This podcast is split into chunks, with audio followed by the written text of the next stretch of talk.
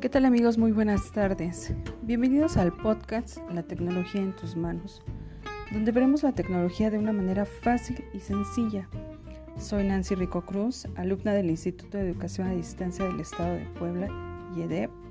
Estudio la licenciatura en Pedagogía y el día de hoy te platicaré sobre las ocho herramientas que actualmente hay para que puedas incluir a la hora de llevar a cabo tus planeaciones Recuerda que ahora hay un nuevo modelo de educación híbrida y que tendrás que saber usar las herramientas tecnológicas para interactuar con tus alumnos. Comenzamos.